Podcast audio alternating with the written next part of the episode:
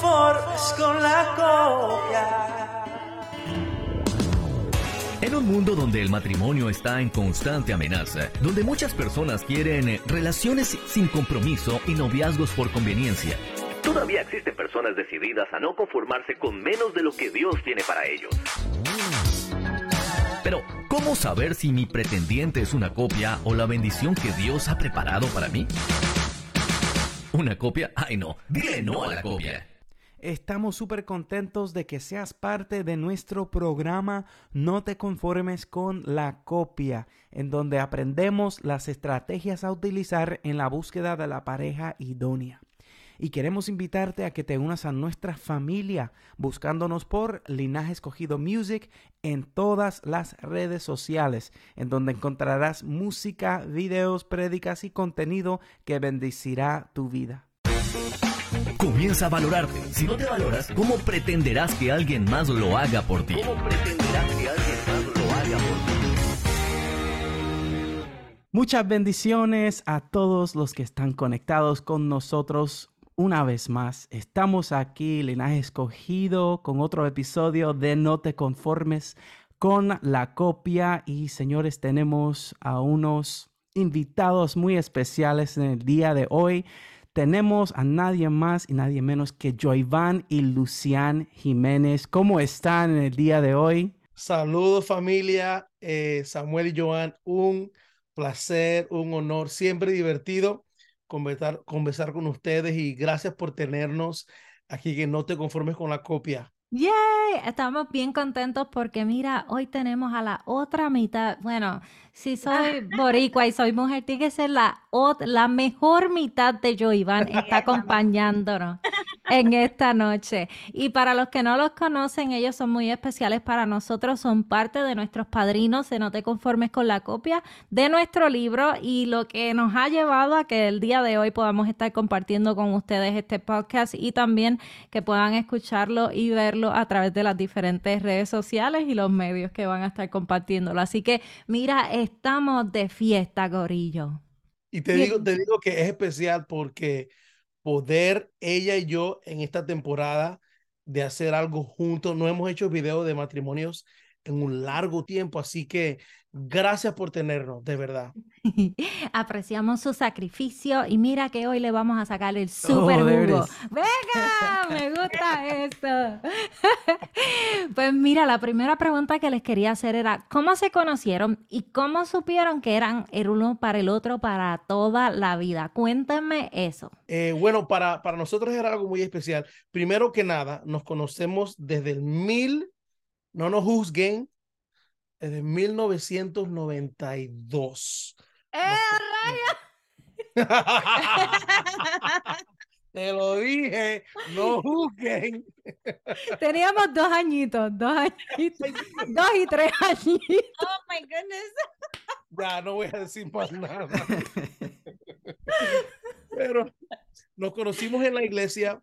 Eh, gracias a Dios nos trajo a la misma iglesia. Eh, servíamos juntos, parte de, del Ministerio de la Adoración juntos, aun, aun, cuando niños, pero trabajamos en el Ministerio de Niños y todo eso. Ministerio de Jóvenes. De jóvenes. Tú fuiste secretaria en un tiempo, ¿no? secretaria, yo era presidente. Eh, y te digo que eh, estábamos sirviendo juntos. Siempre hubo una, una atracción, pero yo era un poco terco. Eh, otra cosa que, que no me gustaba era que su mamá, eh, mi suegra siempre decía que nos íbamos a casar. Imagínate, 12 años, 13 años, yo siempre escuchando eso cuando iba a la casa de ella, cuando ella venía a la casa de nosotros, en los eventos de jóvenes, eso me fastidiaba. A mí no, yo no quería escuchar eso. Y te digo que eso me forzó a, como que no, a tomar el paso para estar con ella. Pero eh, en un tiempo, ya un poco en la high school, eh, yo tenía una novia y siempre que habían eventos en la casa de mi mamá y de mi papá, cuando todo el mundo se iba, ella siempre se quedaba en la cocina con mi mamá, limpiando, fregando. Y como que un día se prendió el foco, yo dije, wow. Y no fue por impresionarlo a él, simplemente que así fue que me crió mi mamá. Siempre tu ayuda, no simplemente, ok, gracias para la comida y uno sale arrancando. Como que eso ya era parte de mí, de servir y de ayudar. So, no era impresionante. Y, y, esa novia loca que yo tenía no hacía nada, no fregaba. Así que eso, eso fue sánate, hermano, sánate. Eso fue para mí como que eh, una confirmación de que eh, ella era la que Dios tenía para mí. Wow, es impactante porque eh, es como uno dice, mi, mi suegra fue la que me reconoció a mí y me dijo de ti un principio es que yo te quiero para mi hijo, Samuel. O sea, tan solo en una conversación. Así que es como resalta la importancia de incluir a nuestros padres en este proceso de, selección y escucharlos y prestarle atención porque la gente que nos ama quiere lo mejor para nosotros. Y a veces nosotros estamos tan ciegos que no nos damos cuenta que la persona correcta está de frente a uno, que, era en el caso de ustedes. ¿Y cómo era para ti, eh, Lucian, el punto de, de verlo a él como que ¿En qué momento dejó de ser tu amigo y empezaste a verlo con otros ojos? Para mí desde el principio, desde pequeños, como que siempre me, no, me llamaba la atención, y, pero ya como ya después de, de teenagers, él como que él era futbolista, él era bien cool, siempre estaba con, you know, en el grupo y yo no, yo siempre fui bien calladita en mi, en mi esquina, como que no, no mucho de estar con el in crowd. Pero ya cuando estábamos como en el colegio, en la universidad, Él, él, estaba empezando en un grupo musical y él se mudó para, se mudó para Orlando. Y cuando ellos anunciaron en la iglesia que él se iba a ir e iban a orar por él, como que eso me dolió. Y yo, uy, pero ¿y por qué me molesta tanto que él se vaya? Que se vaya. Pero ese día en la iglesia me dio un lloriqueo. Y Lloró. Yo, y yo, y yo aún yo en mi vida, ¿y por qué estás llorando tanto? Ya, cálmate. Pero yo como que me quedé ahí sentada y todo el mundo haciendo fila para despedirse y yo, ok, whatever. y ya al final, pues él vino y dice, pues, me voy. Y cuando él me abrazó, como que lloré y como que me dolió, como que iba a perder a alguien cerca a mí. Y para ese entonces no éramos muy cerca, you know, más de, you know, de novio. No, nada de así. So, y en esos meses después que él se fue, lo extrañaba un montón. Y eso se quedó conmigo. Yo viajando con, con, mis amigos, estábamos en gira. En la noche, cuando yo estaba en el hotel pensando, yo decía, wow, ¿por qué ella lloró tanto? Pero tanto. Y, y eso como que me forzó a llamarla. Y eso fue mm. una noche así, raro, como a las 12 de la noche mi teléfono suena y yo, ¿quién me está llamando tan tarde?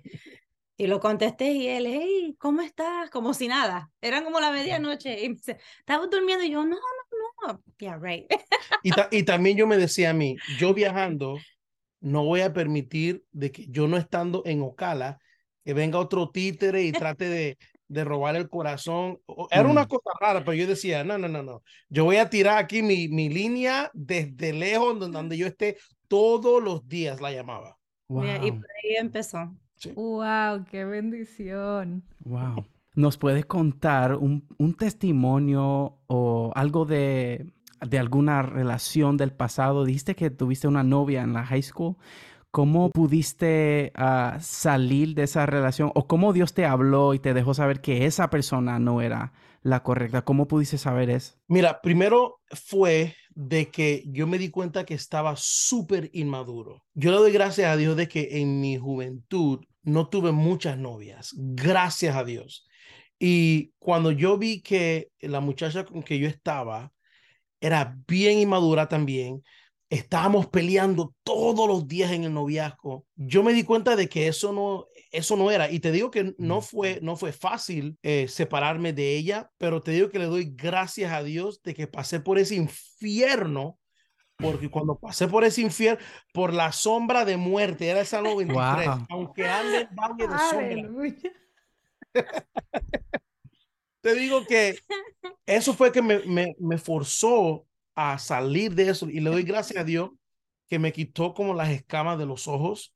Era una relación de high school bien, así que no, eh, realmente no tenía ninguna profundidad. Y cuando yo me di cuenta de que Lucian ya estaba allí, te digo de que ya yo la conocí a ella por años y decía, wow, ella siempre estuvo allí. Wow, qué lindo está eso. Yo creo una de las cosas que nosotros siempre compartimos, que nuestra vida es como un rompecabezas y a veces intentamos cortarle las esquinas a las piezas para tratar de encajarla en un lugar donde no cabe. Y es, es difícil porque de cierta forma era como si tú pudieras entender en ese momento que esa exnovia que tú tenías era como eso, una pieza que estabas tratando de encajar en algo que no cabía cuando veías a Lucian bien tranquilita cabía en todos lados, ganándose el amor de tu madre, ganándose el respeto tuyo, eh, y que tenían muchas cosas similares en cuestión a, compartir la misma pasión por la iglesia, y que de cierta forma son cosas que hasta el sol de hoy hay personas que que toman esta decisión como una simple, como cualquier otra decisión. Perfecto, me caso y si me va mal, ya, me separo y no entienden que esta decisión es para toda la vida y que va a ser una consecuencia para sus hijos. Y cuando ustedes, nosotros los vemos, ustedes podemos ver una, una pareja que da fruto, que, que, se ven bien unidos, que parecen más hermanos que esposos y, y, que se ven que disfrutan juntos hasta el día de hoy. ¿Cuántos años llevan juntos? En mayo cumplimos 17 de, matrimonio. De y matrimonio. Aún, y aún conociéndonos desde niños, cuando nos, todavía, aún así, el noviazgo nos duró dos años. Sí.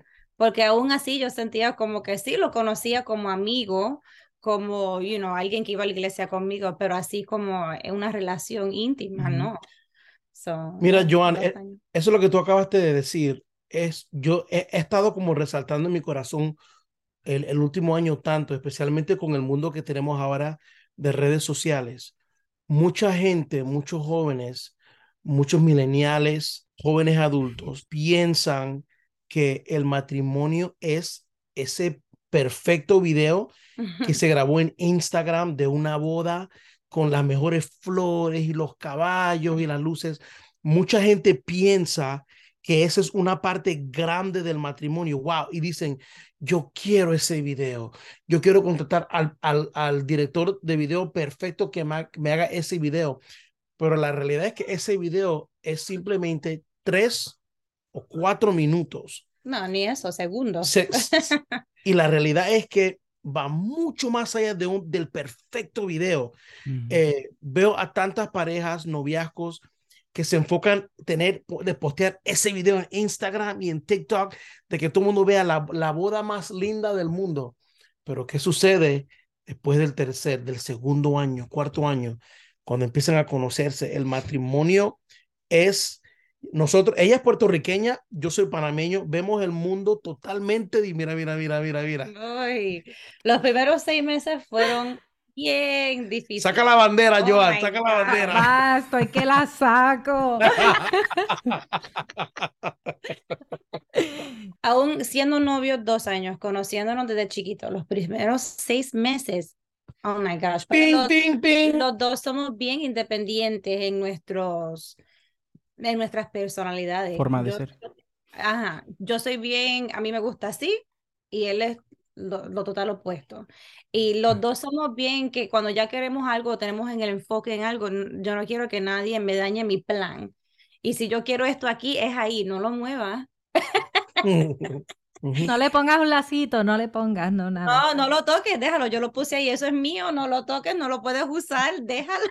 Por, por eso a mí me, me encanta lo que están haciendo, porque le están tirando leña a esta generación de lo que realmente se trata un matrimonio. No hay mucha gente que le está administrando a los jóvenes adultos. Por eso estamos hablando del plan del año que viene, lo que vamos a hacer. Tirarle bien duro a los jóvenes adultos lo que realmente es el matrimonio, el primer año, el segundo año, las metas de 10 años, la meta de 20 años, para darle una esperanza mucho más allá de un video de Instagram algunas veces entre pelea y discursos, pero tuvimos que aprender el compromiso de que ya no, no, no soy yo ni es él, ahora somos nosotros.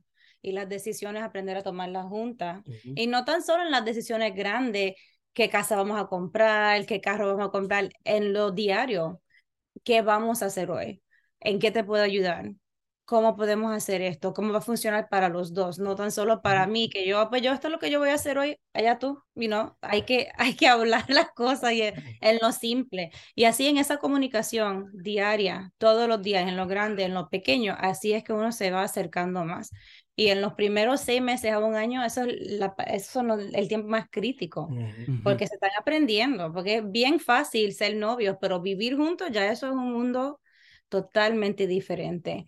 También el que, el que no es solamente el cómo se entrelazan los dos planes, cómo, cómo cada uno eh, planifica su día o planifica su semana o su mes o su año, pero también el cómo cuando van a tomar decisiones incluyen a Dios en la ecuación. Absolutamente. Y que hay, hay algunos de las dos partes que puede que se desespere y dice, no, yo estoy desesperada, eh, yo voy a, esto es lo que yo quiero y vamos a, tomar la decisión ya. Sin embargo, la otra parte puede decir, eh, le preguntamos a Dios, vamos a mm. hacer un poquito de silencio, vamos a esperar, vamos a estar tranquilos en lo que Dios nos contesta, porque si Dios no nos contesta ahora mismo es que está trabajando lo que está por venir y este tiempo nos está equipando, nos está haciendo pacientes y nos está ayudando a que cuando venga la bendición podamos identificarla y ser buenos mayordomos de lo que Dios nos ponga en nuestras manos. Así es. ¿Tienen algún consejo para los solteros o quizás para los recién casados? Para los solteros, mi consejo, consejo mayor que les puedo dar es que sean pacientes, porque en estos días, no tanto en las redes sociales, pero en los dating apps y todo rápido, tengo que buscar a alguien y no toman ese tiempo necesario para conocerse de verdad. Porque claro, como dijimos en antes, no vas a aprender todo de una persona en un noviazgo aún de dos años, no aprendimos todo. Pero yo siento que los jóvenes y la juventud en estos días, como que tienen una prisa para encontrar my soulmate, todo es mi soulmate. oh my gosh, esa palabra a mí como que... Porque todo toma trabajo, eso no es que un día va, oh, there you are, my soulmate, y ya, lo encontré y ya rápido el próximo día se quieren casar, tomen su tiempo, aprendan a conocerse y si Dios no está en la relación desde el comienzo, en qué, tienen, qué base tienen para crecer y seguir hacia adelante.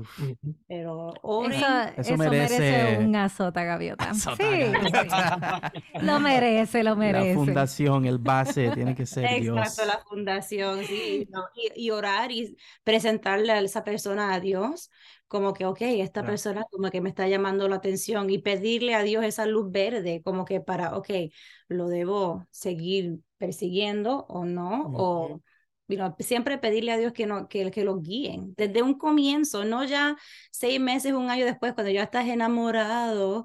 Ay, Dios, ya es muy tarde, ya, ya hay demasiadas emociones, después se hace más difícil, pero desde un comienzo pedirle a Dios que te dirija si esta persona es sí o no. Sí. Mira, yo tengo dos puntos. Uno para matrimonios jóvenes es una primicia que le voy a compartir con ustedes. Realmente es una primicia. Y el otro es en jóvenes adultos no casados. Eh, nosotros hicimos un Facebook Live donde hablamos de 20 preguntas que se tienen que hacer cuando se está saliendo de cita. Porque cuando uno sale de cita, a veces no quiere hacer las preguntas importantes, pero si hay una conexión en la muchacha y el muchacho, wow, me gusta, ese parece un siervo del Señor, hay que hacer varias preguntas para prepararte el futuro, porque y, y esas preguntas son tan específicas que te pueden decir, wow, ese no es el muchacho para mí. Y son preguntas difíciles, pero qué mejor prepararte para lo más grande de tu vida, un matrimonio, es mejor sesionarte de que las bases estén colocadas correctamente. Así que en, en el noviazgo, las 20 hay que hacer preguntas. Y para los para los matrimonios jóvenes, nosotros tenemos un libro que sale este año. Eh, ¿Puedo decir el nombre? Que se llama eh, ¿Por qué estás durmiendo en el sofá? Eh, y es un libro que el Señor nos dio en cada año, en cada nota de nosotros, cada nota de cada pelea, cada nota de mi papá, de mi mamá, de mi suegro, todo lo que nuestros amigos han pasado, notas que hemos hecho cada capítulo.